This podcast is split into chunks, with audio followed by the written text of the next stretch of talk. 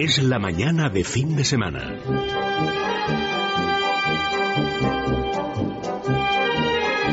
La hora de motor 16.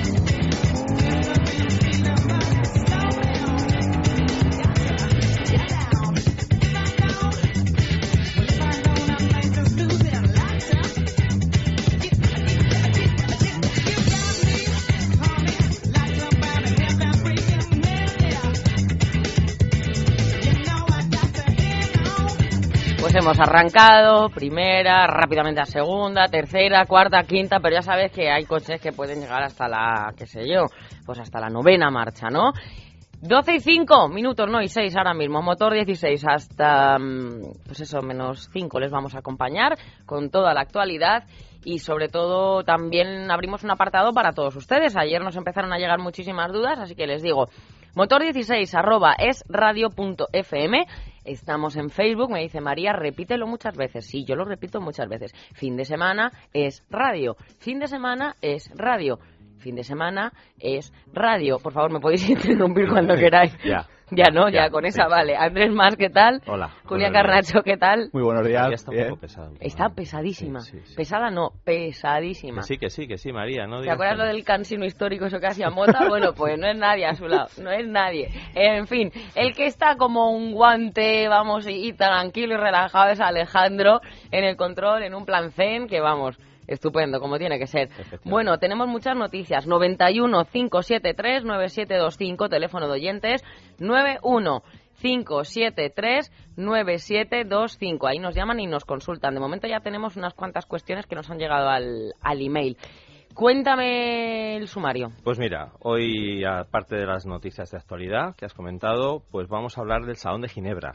¿eh? Es el primer salón europeo del año y uno de los más glamurosos, exclusivos y más importantes del mundo. Pues allá que vamos. Hay más de 100 novedades y vamos a desgranar un poquito, vamos a vamos a pasar por encima porque no podemos hablar de las 100, pero pero bueno, vamos a, profundizar un poquito en ese tema. Eh, hemos probado el nuevo Toyota RAV4. Recuerda que el RAV4 fue el primer eh, todo camino sí, en 1994. Urbano, ¿no? Más... Sí, entonces, bueno, este segmento ahora está que se sale. Qué bonito aquel modelo antiguo que yo creo que ya ha cambiado bastante, el de la rueda que llevaba atrás. Era, el anterior, ¿no? A este. Incluso en este ya se ha quitado la rueda. da pena, porque aquel modelo era muy bonito. Sí, pero ya te contaré luego por qué se ha quitado y por qué se va adaptando un poco a las necesidades de los usuarios. Venga. ¿eh? de este segmento que además ahora es el único que funciona en toda Europa. Eh, vamos a tener las consultas jurídicas con legalitas como todas las semanas eh, este, en este caso vamos a hablar de Benzema y de las posibles sanciones que le pueden caer. Y em, en el deporte, pues hablaremos con Javier Rubio de los entrenamientos de Montmeló, a ver si Alonso todo le sigue yendo 200 veces mejor que el año pasado. Sí, hombre, cómo no, está, está feliz, está feliz con, ¿cómo es? Cacha... Ayer lo dijiste muy bien. Ayer lo dije bien, pero porque lo tenía en una chuleta. Ahora ya no me acuerdo, luego lo busco. Y quedó estupendamente. Yo no me acuerdo. En fin, que está muy contento, muy enamorado. Y eso al final, en el terreno, pues se ve. Y en, y en las pistas y en las curvas. Nos vamos con las noticias. Venga, sí, pues vamos acelerando, corriendo, que tenemos mucha actualidad.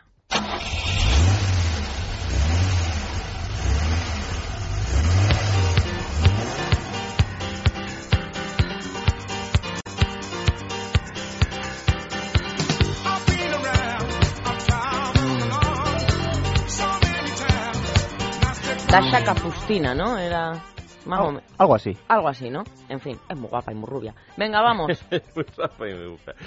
Hyundai comienza la producción en cadena de vehículos de pila de hidrógeno. La marca coreana ha comenzado a fabricar en cadena automóviles impulsados con baterías alimentadas por hidrógeno. El primer eh, modelo en salir de la cadena de montaje ha sido un Hyundai iX35. Con esta tecnología, este modelo es capaz de alcanzar una autonomía de 594 kilómetros sin repostar. El objetivo de la firma coreana es comercializar un millar de unidades en todo el mundo de aquí al año 2015. La alimentación de los vehículos de pila de combustible procede de la electricidad que genera mediante una reacción química entre el hidrógeno almacenado en la pila y el oxígeno del aire. En estos coches tan solo pues, se emite vapor de agua. Siempre, siempre hemos dicho que la pila de combustible es la tecnología del futuro y parece que Hyundai ha dado un paso de gigante para ser uno de los líderes en este tipo de propulsión. Efectivamente extraña también porque, bueno, parece que las marcas alemanas, los americanos, pues, pero bueno, Hyundai cada vez está mejor, el grupo Hyundai, Kia y Hyundai, y, la verdad es que es un, es un paso muy importante para ellos. Más noticias sobre medio ambiente. La contaminación de camiones en Europa cuesta hasta 46.000 millones en salud. Bueno, pues según un informe publicado por la Agencia Europea de Medio Ambiente, esta cifra supone algo menos de la mitad del coste sanitario provocado por la contaminación atmosférica que generan todos los medios de transporte en los 32 países que forman parte de la agencia. Los vehículos pesados generan además entre el 40 y el 50% de la contaminación por oxígeno, perdón, por óxido de nitrógeno derivada del transporte por carretera el informe resalta que el gasóleo usado por la mayor parte de los vehículos pesados causa más contaminación por kilómetro que otros combustibles y que los gases de escape emitidos por los motores de gasóleo con carcinógenos. Eh, por regiones, pues vamos a ver, los costes sanitarios más altos se encuentran en eh, Zurich, en eh, Suiza, Bucarest, en Milán también y en el Valle del, del Ruhr, en Alemania y también, fíjense, aquí en, en, Barcelona. Bueno, la Agencia Europea de Medio Ambiente defiende que imponer un impuesto a las empresas de transporte por los costes externos de la contaminación atmosférica incentivaría a la adopción de tecnologías pues nuevas ¿no? y, y limpias. Andrés. Sin querer quitar importancia a los efectos de la contaminación de estos vehículos, parece que el final de esta noticia, o sea, la creación de un nuevo impuesto, es el meollo de la cuestión. El gobierno aprueba cambios. El, gobierno aprueba cambios para impulsar la competencia entre petroleras. El gobierno ha aprobado medidas para elevar la competencia en el sector de los hidrocarburos, tanto en el mercado mayorista como en el minorista, y fomentar que bajen los precios de las gasolinas y gasóleos de automoción. El objetivo es reducir las barreras de entrada de los nuevos operadores y beneficiar a los consumidores. En el terreno minorista y de manera transitoria, las compañías verán limitada la posibilidad de instalar nuevas estaciones de servicio en aquellas provincias en las que cuentan con una elevada cuota de mercado. Además, el Gobierno ha optado por limitar la duración de los eh, contratos en exclusiva entre petroleras y estaciones de servicio y, eh, bueno, en este caso, eh, abanderamiento a un máximo de un año y, por otra parte, se prohíbe a las petroleras recomendar precios de venta al público en sus estaciones de servicio, algo de lo que nos hablabas ayer mm, precisamente. sí, efectivamente. Pues ojalá estas medidas realmente sirvan para aumentar la competencia y que todos los usuarios nos podamos beneficiar de esa competencia y sobre todo que no tenga esta medida ningún tipo de trampa por la que dejen las petroleras de cumplirla. Bueno, dice José María en Facebook y duro con Alonso, pero ha ganado más que Vettel o más que Schumacher. Vaya país. En fin. Sin comentarios. Sin comentarios. Bueno. Nos vamos con eh, ese debate. El Salón de Ginebra son 100 las novedades. Evidentemente no las vamos a poder tener todas, pero ellos tienen ya un croquis ahí fantástico con unos bólidos estupendos. Venga, vamos con ello.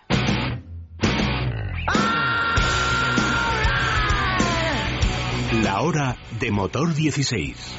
Es la mañana de fin de semana.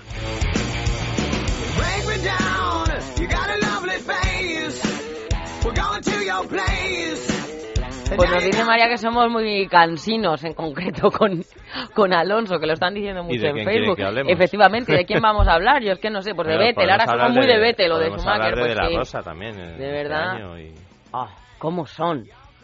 ¿Cómo son? Bueno, pues es que, ¿sabes qué pasa? Que hay gente que Alonso no. lo tiene hecha una cruz hace mucho tiempo. Hace ¿eh? mucho tiempo. ¿Y por qué crees que esto es así? Yo creo que por un poco la personalidad de Alonso, a lo mejor ahora ha cambiado un es poco. Es que ha cambiado. Ayer se lo decíamos a Javier Rubio y decía, no, hay que entender que. ¿Cómo lo dijo? Tenía una personalidad, no me acuerdo. Que Desde que entró en Twitter ha cambiado. Alonso. Una personalidad básica. Sí, estuve a punto de preguntarle ¿eh? que, explicara eso, pero no le quise poner un poco en el aprieto. Oye, nos estará oyendo, luego le preguntamos, Javier, ¿qué personalidad básica. En cualquier caso, era estupidín, ¿eh? Y con perdón. Ahora ya parece que está como más... Desde que entró en Twitter, dice Javier. Que sí, hombre, lo del Twitter es que eso revoluciona. entrar yo en Twitter, ya verás que divertido. Venga. Luego hablamos de Alonso más. Ginebra.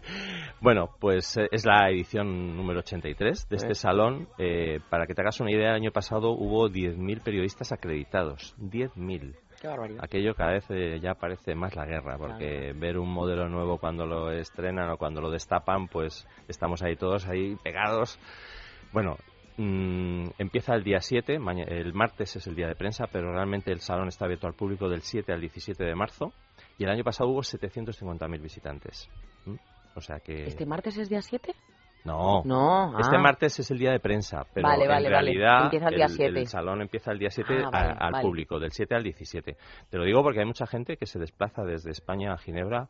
Eh, yo tengo amigos que van y porque es un salón súper interesante y bueno, más de 100 novedades tenemos este año. Te voy a, vamos a, a explicaros, Julián y yo, un poco por encima las novedades, eh, lo más importante, porque el martes, este martes que viene, sale en Motor 16 eh, un especial de 16 páginas con todo el previo del salón, eh, pues con las más de 100 novedades, pero nosotros vamos a hablar aquí de 20. De 20 ¿Y en el top 10? ¿Cuál estaría en el top 10, hombre, en el top 10, bueno, el primero, yo creo, una de las más eh, novedades más importantes del salón va a ser el, Ferrari el Ferrari del que hablamos el otro día aquí, el, primer Ferrari, el F70. F70 creemos que se va a llamar F70, todavía no se sabe. Pero es el primer Ferrari híbrido, casi mil caballos, y además pues va a tener una competencia, ¿verdad, Julián? Importante. Demoledora. Sí, porque también en Ginebra se presenta el McLaren P1, que es otro artefacto bastante similar en cuanto a concepción con el, con el Ferrari.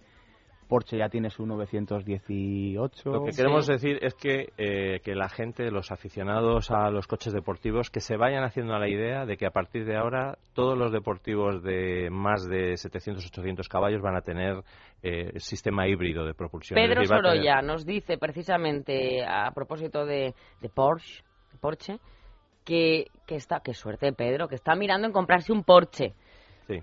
y Pedro, qué poderío. Bueno, dice que el automático y el manual que, que vale igual, que cuesta lo mismo. Y pues no mira, termina de entender Cuando normalmente los automáticos son bastante más caros siempre. Esto viene un poco al hilo de lo que hablábamos ayer, de los cambios automáticos cada vez son mucho más efectivos. Y esto es, creo que es solo en los, en los Boxster S. Y sí, porque el cambio automático lo que, lo que hace es que como consume menos. Consume menos que el manual, consiguen homologar un consumo mucho más bajo, las emisiones también son menores. Entonces, el positivo baja con lo cual el precio total del coche, es más bajo y ah. creo que, son unos 300 euros más caro.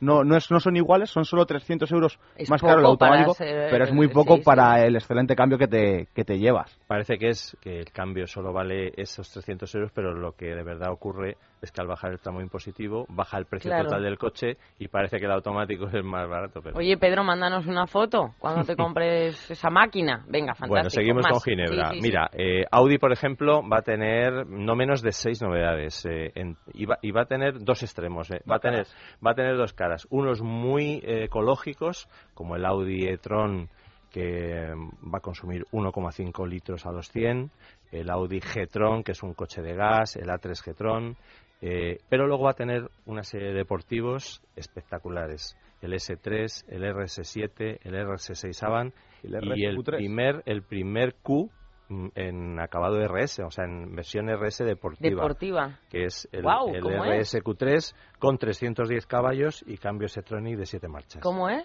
RSQ3. no, no, digo que cómo es, un específicamente. un Q3, pues imagínate un Q3, el que hacen en Barcelona, por cierto, Imagínate un Q3, pero imagínate con capacidades deportivas y super deportivo. Sí, sí, sí, sí, Qué bien. Bueno, dos cosas curiosas. Eh, Land Rover presenta un Defender eléctrico que por cierto ha, dado a conocer unas fotos del Defender eléctrico metido hasta las ventanillas en, el, en el, agua. Y claro, te imaginas en el agua. Te imaginas un coche eléctrico metido en el agua y ya te estás pensando que te va a dar de todo ahí. La esfera del secador y la bañera, Bueno, pues ha, publicado esas fotos y la verdad es que es curioso. Eh, y luego el cambio, que ya lo decíamos ayer, un cambio de nueve relaciones, de cada nueve marchas, para que estrenará el Evoque a finales de año eh, pero que luego se va a ir pasando a, a, los demás modelos de Land Rover. ¿Hay precios en Ginebra más o menos ya de esto? En algunos modelos sí, porque de hecho muchos son novedades suizas y la gente que va las puede incluso comprar, es un salón comercial también. Pero de estos nuevos modelos que van a salir dentro de un año no. ¿Mm? Está el nuevo C3, que el nuevo C3 tiene una nueva cara, Julián.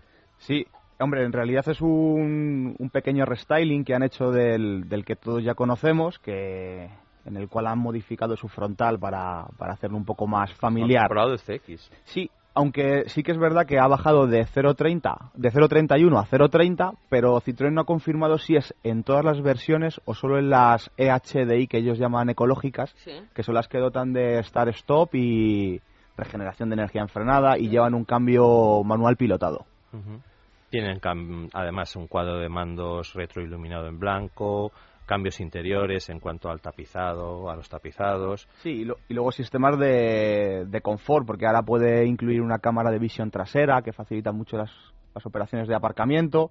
Y en cuanto a, a mecánicas, pues decir que tiene ocho propulsores, donde destacan los nuevos tres cilindros de gasolina, que son son mecánicas que funcionan muy bien, eh, gastan muy poquito y sobre todo muy bajo coste de, mantenimiento. Muy bien. Mercedes. Mercedes presenta eh, la versión más deportiva del nuevo Clase A. ¿Te acuerdas que Alberto dijo ayer que era uno de los coches que se puede llevar coche del año? coche del año en Europa? Pues se presenta la versión A45 AMG que... que tiene el motor de cuatro cilindros y dos litros más potente del mundo. Ojo al dato. Qué barbaridad es que ha dado un salto cualitativo ese Mercedes clase A. Pero, que no, dilo, pero que no lo diga Benzema. A ver. Son 260 caballos de un motor de 2 litros. Es una auténtica barbaridad. Qué barbaridad. Tiene tracción a las cuatro ruedas y cambio automático 7G Tronic, pero preparado ¿Me por, dejáis que por diga AMG. Otra duda? Es que me están llegando y si no se me amontonan. Hablando de ruedas, yo intento... Carlos Hernández, neumáticos, me dice, neumáticos de invierno, que si puede ponerlas en un solo eje.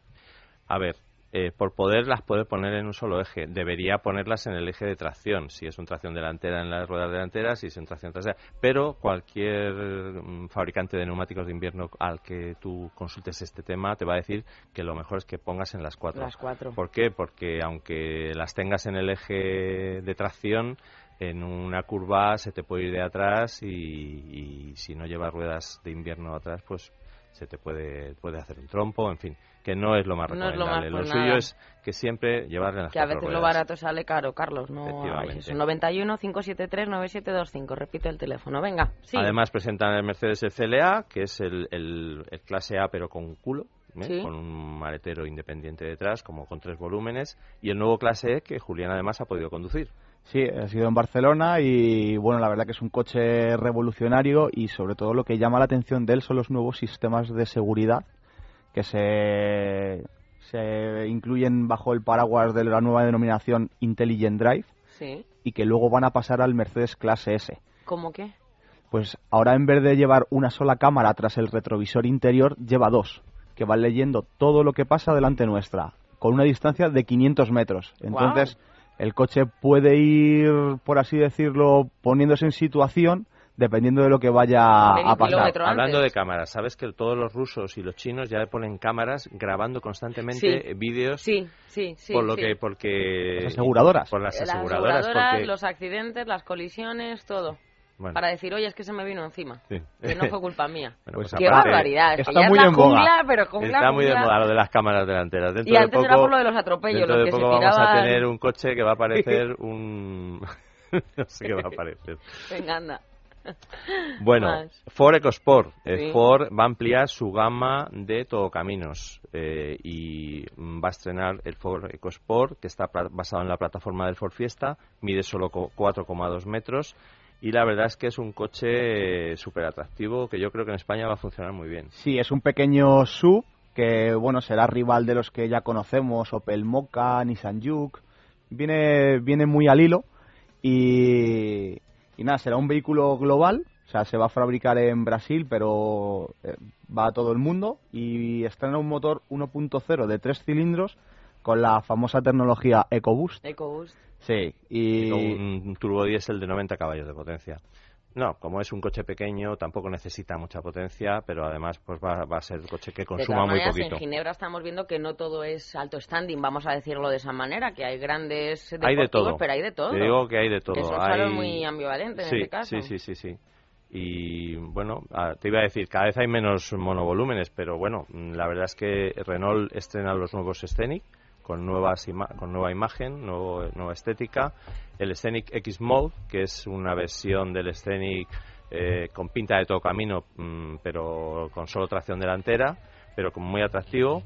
Y sobre todo estrena el, Renault Capture, que es un todo camino rival del EcoBoost, del, o sea, del, del, EcoSport que acabamos de decir de Ford, rival del Mocha, en fin, de ese segmento que tanto está creciendo, que es el de los compactos todo camino eh, al que se une el Peugeot 2008. O sea, en el caso de Peugeot, estrena el 2008, que es un crossover de ciudad eh, como estamos diciendo últimamente, porque al final la gente que se compra este tipo de coches apenas sale al campo ni nada, tampoco puede mucho, pero... La verdad que son vehículos realmente prácticos, porque miden poco más de 4 metros de largo, son bastante amplios por dentro. Por ejemplo, en el caso del 2008 su maletero es de 350 litros, lo que ya está bastante, lo que está bastante bien. Y sobre todo son coches muy funcionales porque entrar y salir de ellos es más fácil, porque van más alto. La postura de conducción es que el, el ir alto, el ir en una exposición elevada, domines mucho mejor el entorno del automóvil, pues te puedes anticipar mejor a cualquier maniobra. Que es una moda que yo creo que va a empezar ahora, porque normalmente los coches antes era como ibas más en plan deportivo, vamos a decir de esa manera. Más León yo te he visto y vas como muy bajita. Muy bajita, ¿no? Y muy Siempre meto la cuña. Qué macarra eres, venga. Pero si la macarra eres tú. Un poco, venga, sí, sigue. Eh, SEAT, bueno, el SEAT te presenta el primer león de tres puertas de la historia, porque anda que no había, hablando de leones, y ese te va a encantar. Yo creo que sería por el que tienes que sustituir ese, el Voy a cambiarlo, a Y el Ibiza Cupra, o sea, eh, dos modelos bastante deportivos. Eh, y bueno, mm, Golf, eh, iba a decir, Golf ha presentado algo? Golf tendrá un montón de cosas. Hay una de la que no podemos hablar mucho porque está embargado, que es el nuevo Golf Variant, ¿eh? pero sí podemos decir que va a estar. Pero luego va a estar. Que está embargado.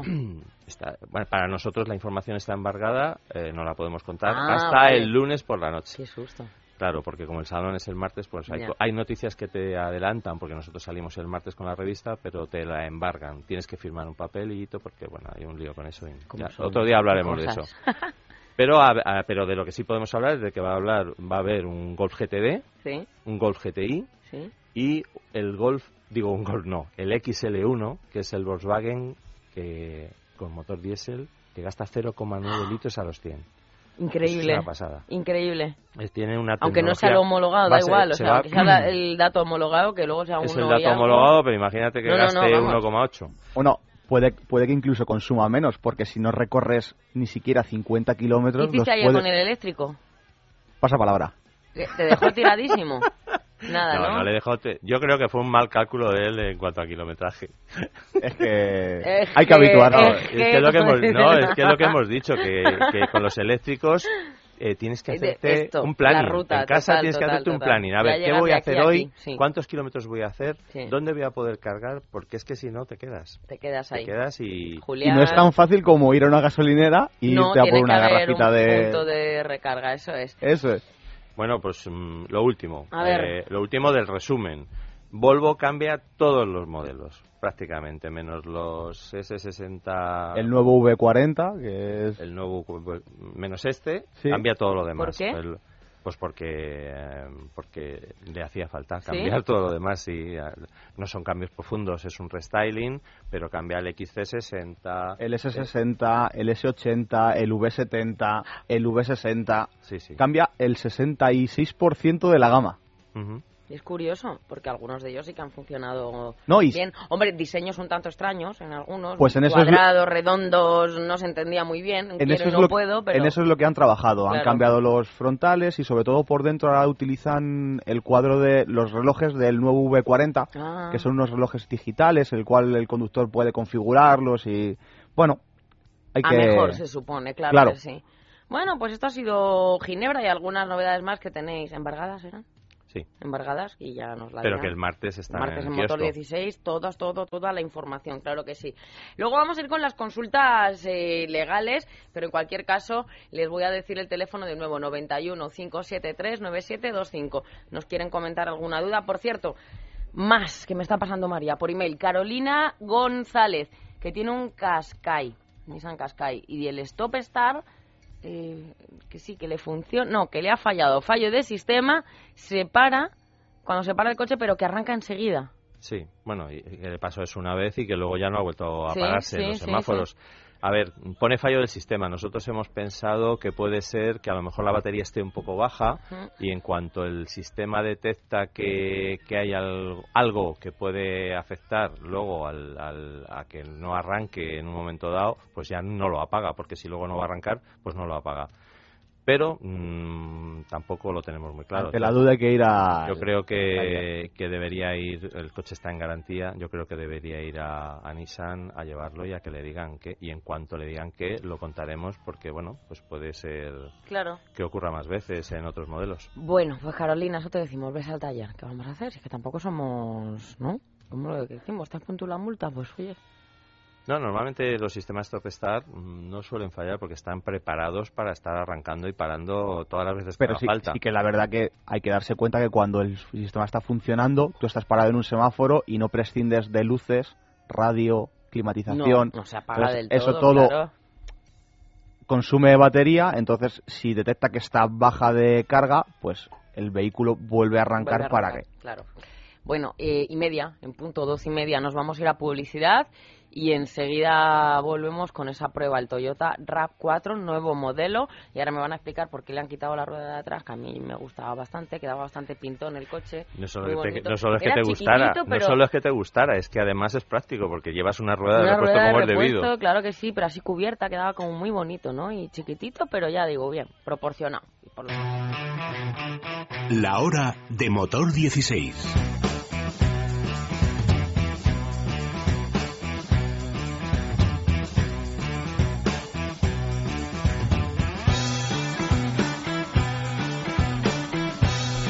Pues mira, para todos los amantes de Vettel que nos dicen, es que solo habláis de Alonso, pues sí, porque es que ahora tiene un carácter mucho mejor y está más amansado con Dasha Capustina Amansado. y todas estas cosas. Entonces dice Vettel, no estoy pendiente de Fernando Alonso, que él es muy buena persona, Fernando Alonso, y que no le, no le importa ni le preocupa, que es un buen competidor. No está pendiente ¿Has de visto? momento. Me hace gracia el colegueo este antes de empezar. sí. Luego ya veremos.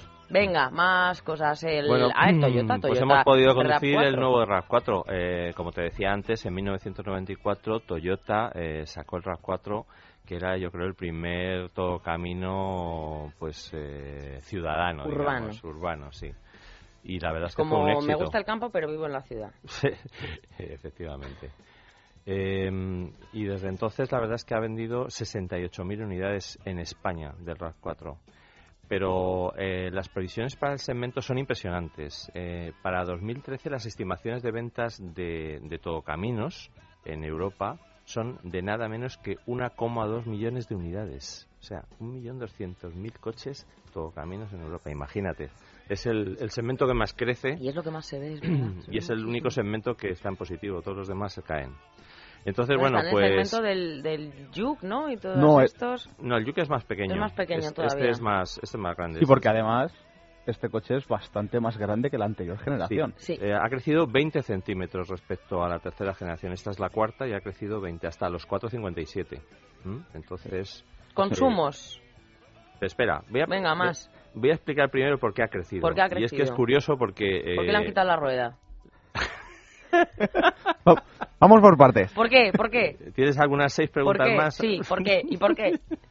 Venga. Bueno, te, te contesto a las dos cosas. Ha crecido porque, por lo visto, la gente iba a comprar el coche y lo veía pequeño. Y entonces, en el mismo concesionario, se iban al Verso, que es un bono volumen que estaba al lado, Error. y se llevaban el Verso. Error. Entonces, la marca eh, japonesa ha dicho, pues vamos a hacer crecer el RAV4. Entonces, te puedo asegurar que ahora mismo el RAV4 tiene un maletero y unas plazas traseras como ninguno de sus segmentos. Es Pero es que no entiendo, ¿por qué no conservas el RAV 4 y haz otro? Un RAV, mm, no sé cómo... RAV 2. RAV 2 o RAV lo que quieras, pero... Sí, porque era una cosa que hablábamos fuera de aquí y, y era que la primera generación tuvo mucho éxito el RAV4 no de, entiendo. de tres puertas, el, ¿Por qué no el hacían cortito, que por qué no sacaban otro igual. Y parece que a lo mejor Toyota puede que tenga algo escondido y saque algo... Ah. Bueno, el nuevo modelo también gana en practicidad, porque los respaldos traseros, para que te hagas una idea, se reclinan hasta en ocho posiciones. Los respaldos para ir súper cómodo. Tiene un maletero con, con unas barras y una red que se puede ajustar. En fin, la verdad es que ha ganado en amplitud, ha ganado en practicidad y luego, por ejemplo, ha ganado en, en aplomo y en facilidad de conducción y en agrado de conducción, porque el coche, aunque vas alto y es un todo camino, pero parece que llevas un turismo por lo bien que va en cuanto a en cuanto a suspensiones. ¿Por qué le han quitado la rueda? Joder, madre mía. ¿Qué hago con ella? No te va a dejar escaparte sin que le expliques lo de la rueda. La rueda de repuesto, eh, bien, Julián. mira, ¿sabes? Yo no digo nada. Claro. No, como ha crecido tanto el coche, se les habría disparado el, preci- el precio, el peso. Entonces eh, han tenido que ir reduciendo peso de muchos sitios. Está, está a la orden del día en todas las marcas reducir peso quitando la rueda de repuesto. Mal, error. Mal, error, error, efectivamente. Pero se han dado cuenta de que la gente no hace todo terreno. Entonces, eh, si pincha, pues, pues lleva un kit de reparación. Que Eso también... es lo que más me gusta, porque claro, están comprando un todoterreno, pero que Pero no hace que no, todoterreno. no, no. Entonces lleva un kit de reparación y a las críticas de también que le hicimos en la presentación de por qué lleva un kit de reparación y no Y una no una rueda, de- rueda. aunque sea de emergencia debajo del plano sí, de carga, sí. pues bueno, primero para ganar espacio en el maletero que ya eh, tiene un ¿Habéis- ¿Alguna vez habéis cambiado una rueda con ese kit de reparación? Sí, Lo hemos, yo lo he intentado. Lo has intentado, ¿a que sí? No es- funcionó. No, no es fácil. pero sabes, No Eh, es fácil. te voy a explicar ahora por qué te, voy a explicar ahora por qué El dicen ellos que en este ese, caso vamos. Mira, lo que ocurre normalmente en un coche es que, eh, como no llevas eh, sensor de presión de neumáticos, tú pinchas y hasta que te das cuenta del pinchazo, que mucha gente Ya. tarda mucho en darse cuenta, el, el pinchazo se convierte en un reventón. Entonces, eso es imposible arreglarlo con un No, reparapinchazos, claro, con un kit nada, de estos. nada, nada. Sin embargo, todos los RAV4 van a llevar sensor de presión de neumáticos. ¿Eso qué te, qué te va, en qué te va a ayudar? ¿no? Que te Pues que se va a iluminar en el cuadro o te va a avisar sonoramente eh, en cuanto tú Ya. pinches, la presión va a bajar y te va a avisar, con lo cual vas a poder reparar ese neumático con el kit de reparación porque en teoría no va a haber, eh, no eh, o sea, el pinchazo no se va a hacer más Sí, grande ni va a haber mínimo. reventón. Ya. Entonces ellos se agarran a eso, pero bueno, yo estoy contigo, a mí me gustaba más. Y si te toca un domingo, date por perdido. Y si vas cargado con maletas, peor. Peor, Bueno, en fin. efectivamente. Venga. Bueno, la, una de las sorpresas del RAV4 es un nuevo motor 2.0 diésel de 124 caballos que va, no te puedes imaginar lo bien que va. Bien. Mueve el conjunto fenomenal, consume poco, han homologado un consumo de 4,9 litros, que serán más, pero, pero bueno, 4,9 litros está muy bien. Y acelera de 0 a 100 en 10,5 y solo va a estar asociado al cambio manual de seis marchas y a la tracción delantera. Pero es el que Toyota cree que van a vender más en España, porque no hay precios todavía, el coche se empieza a vender en abril mm, y yo creo que el, el coche mejora en muchos aspectos, en muchísimos aspectos. Vamos a ver, Andrés, ¿qué es lo que más te ha gustado y lo que, según para ti, debería, debería mejorar Toyota en este Lo RAV4? que más nos ha gustado es lo que estábamos comentando, la calidad de rodadura. eh, luego en las versiones de tracción total llevan un nuevo bo- botón Sport que cuando lo te iba a decir, en el Raps la conducción era más eh, era dura, ¿eh? Hay que... Cuando le das al botón Sport en el, en el nuevo RAV4, en los tracción total, Sí. pues eh, eh, antes de que tú empieces a tomar la curva, eh, él ya está detectando Vale. que tú estás en una zona de curvas y te está mandando eh, fuerza, te está mandando potencia a las ruedas traseras y te están ayudando a trazar, te están ayu- ayudando a meter el coche en la curva. Eso es, el, en el coche lo hemos probado y va muy, muy, bien. cómodo, sí. Y luego, pues el nuevo motor, la, la amplitud interior y la flexibilidad que hemos comentado, y el nuevo motor 2.0 de 4D de, de 124 caballos que va de cine. ¿Qué, eh, ¿Lo que debe mejorar? Pues lo del kit de reparación de serie, Sí. que no nos ha gustado, efectivamente. La bandeja trasera está un poco mal resuelta y ocurre en todos estos coches que llevan el respaldo en diferentes, que se pueda poner en diferentes posiciones, porque llevan una bandeja mm, que para poder cubrir el maletero lleves la posición que lleves del respaldo, pues es un poco engorrosa, es un- una bandeja eh, muy flojita Sí. y muy frágil. Parece que se va a romper en, se va a romper, se va a sí. romper en poco tiempo. Sí. Y luego eh, que solo el, el motor 2.0 de 4D de 124 caballos es el único que lleva stop start, los demás no, no lo llevan. Vale, bueno, yo creo que el precio más o menos podría estar entre... Ellos dicen que va a ser más o menos como el precio del de ahora. ¿eh? Que va, ellos saben, se, se plantean en un. Basan, se basan en 30.000 euros. Eso te iba a decir, que no llega a los 30.000 euros. En 30.000 euros para la versión bastante bien equipada y tal. De ahí para arriba las versiones de tracción total y de ahí para abajo en el- la versión básica. La versión básica. Pero vamos. Vale, pues 42 minutos ahora mismo pasan de las 12, nos vamos a ir a las consultas legales y luego al deporte.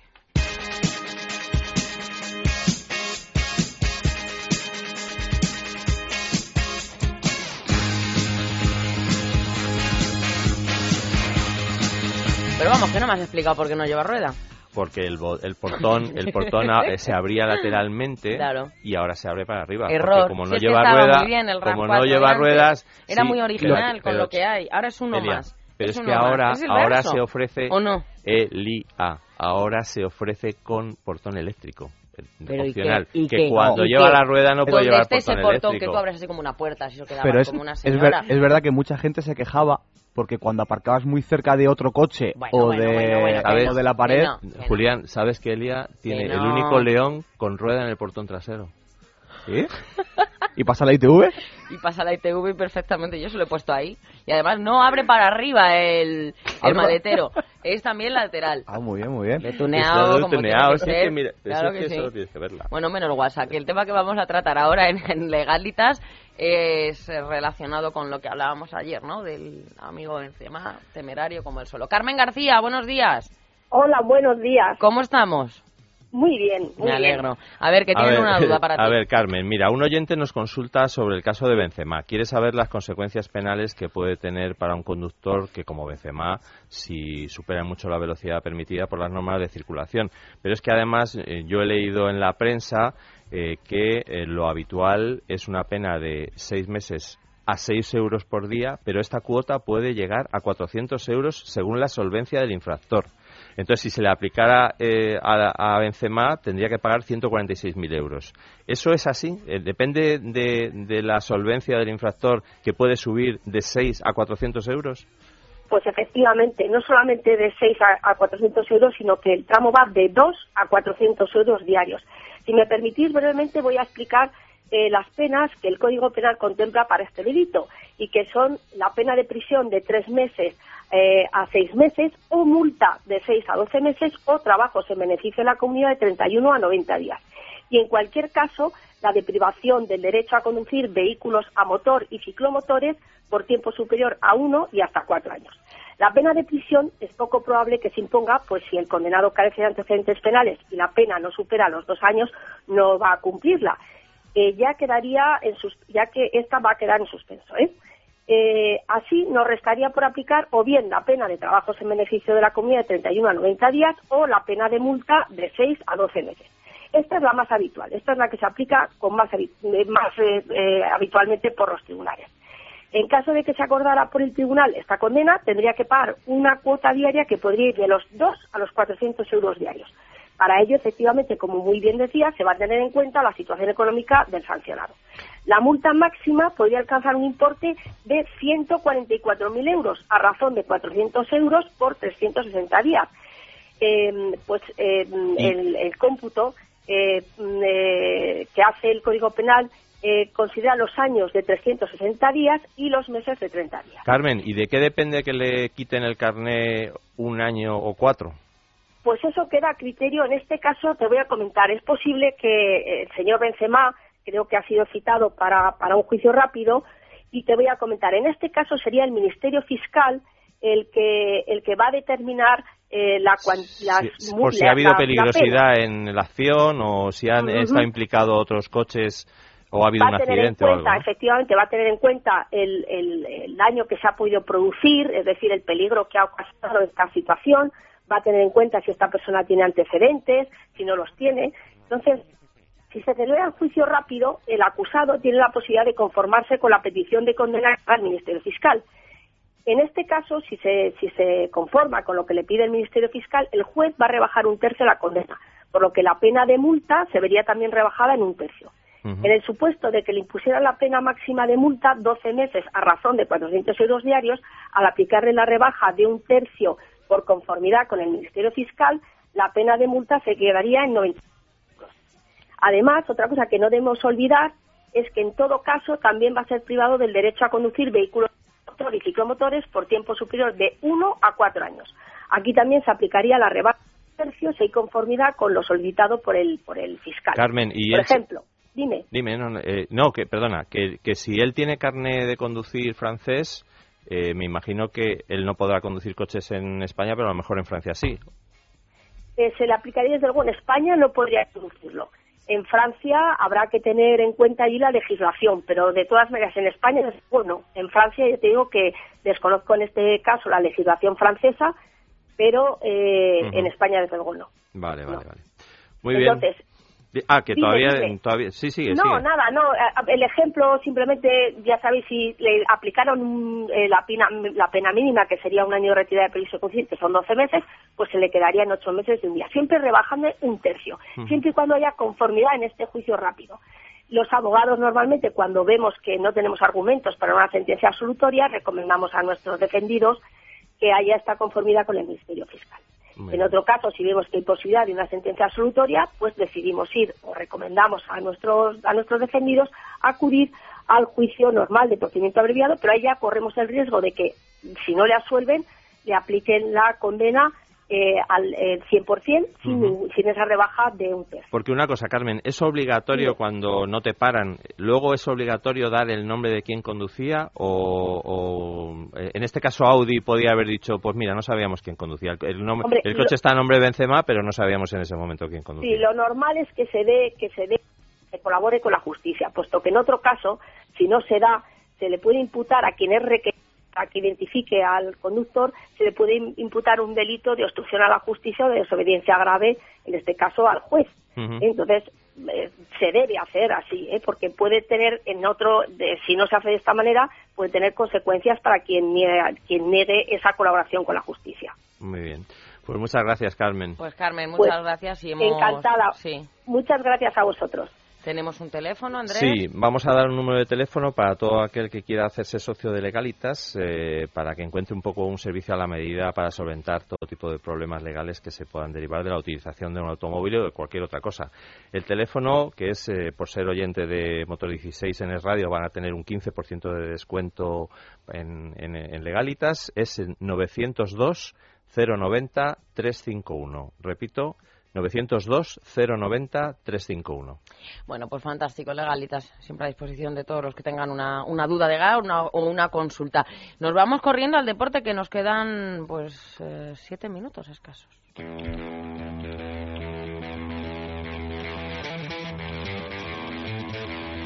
La hora de motor 16. Es la mañana de fin de semana.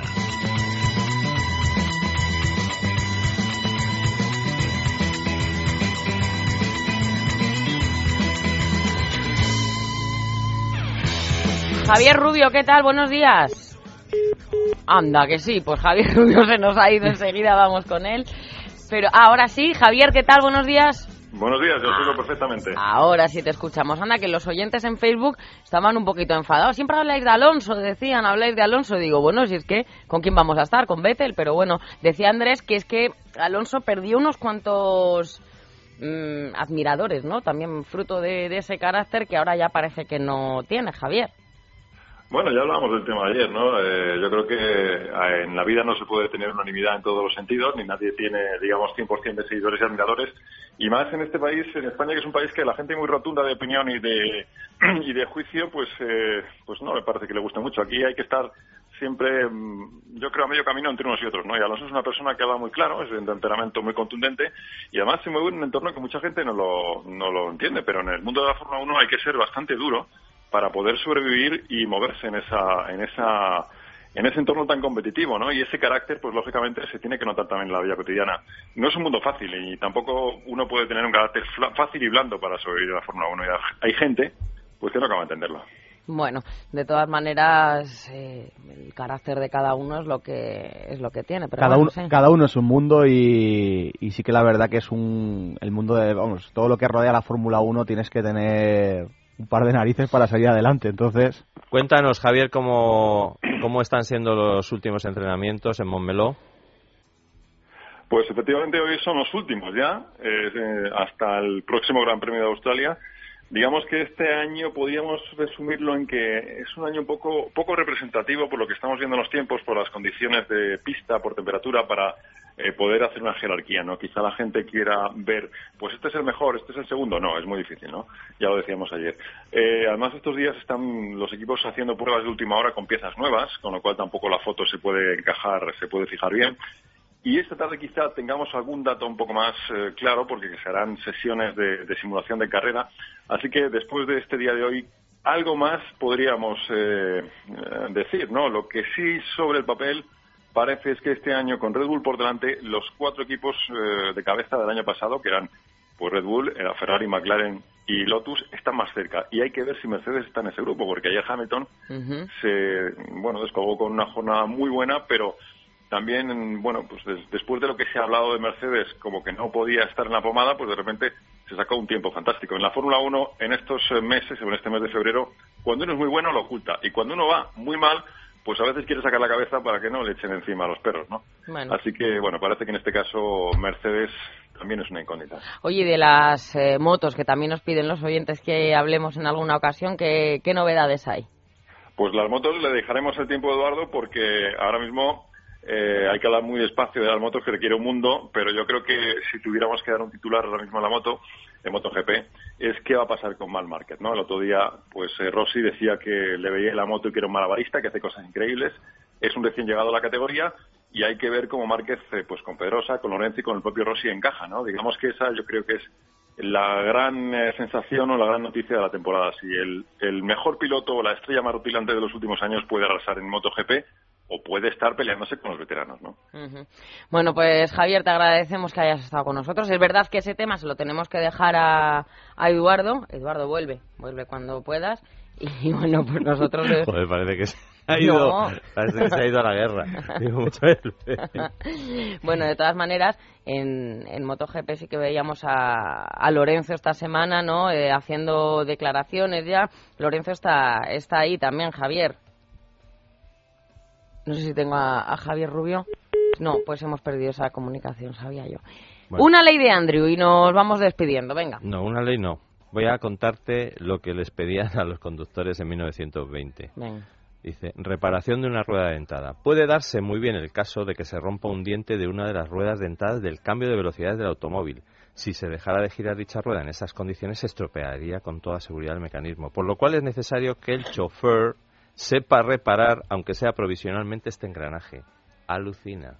Alucina, pues sí. Eh, en esa época, cuando no solamente tenías que sacar el carnet de conducir, sino saber cambiar una rueda dentada del cambio. Había que ser un tornero prácticamente.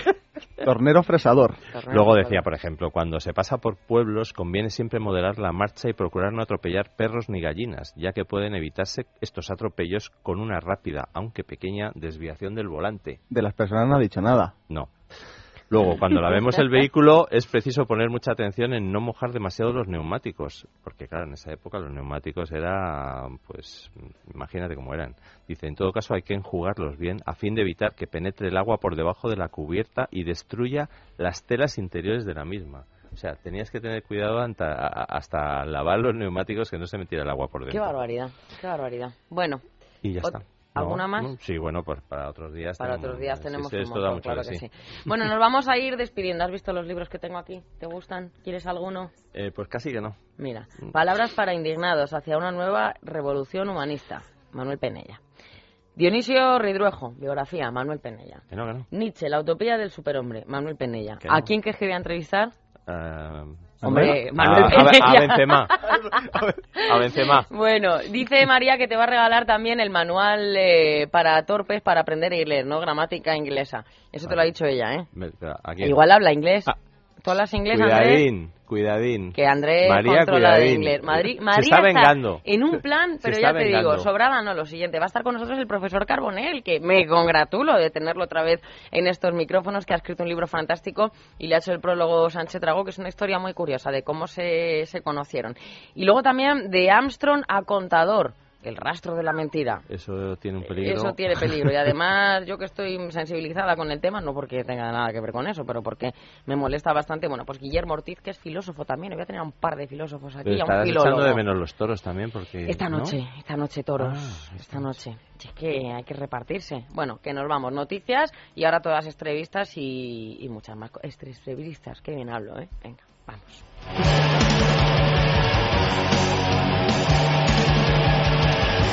When you're a star. I know that you'll fix everything.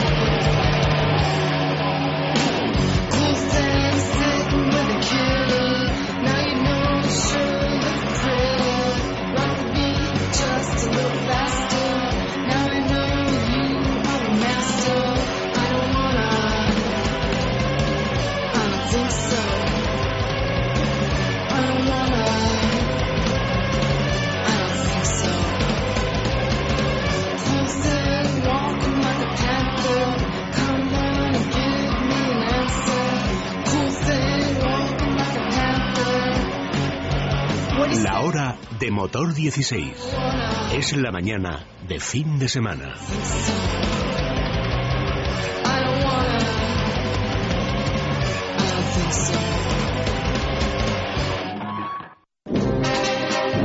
Es la mañana de fin de semana.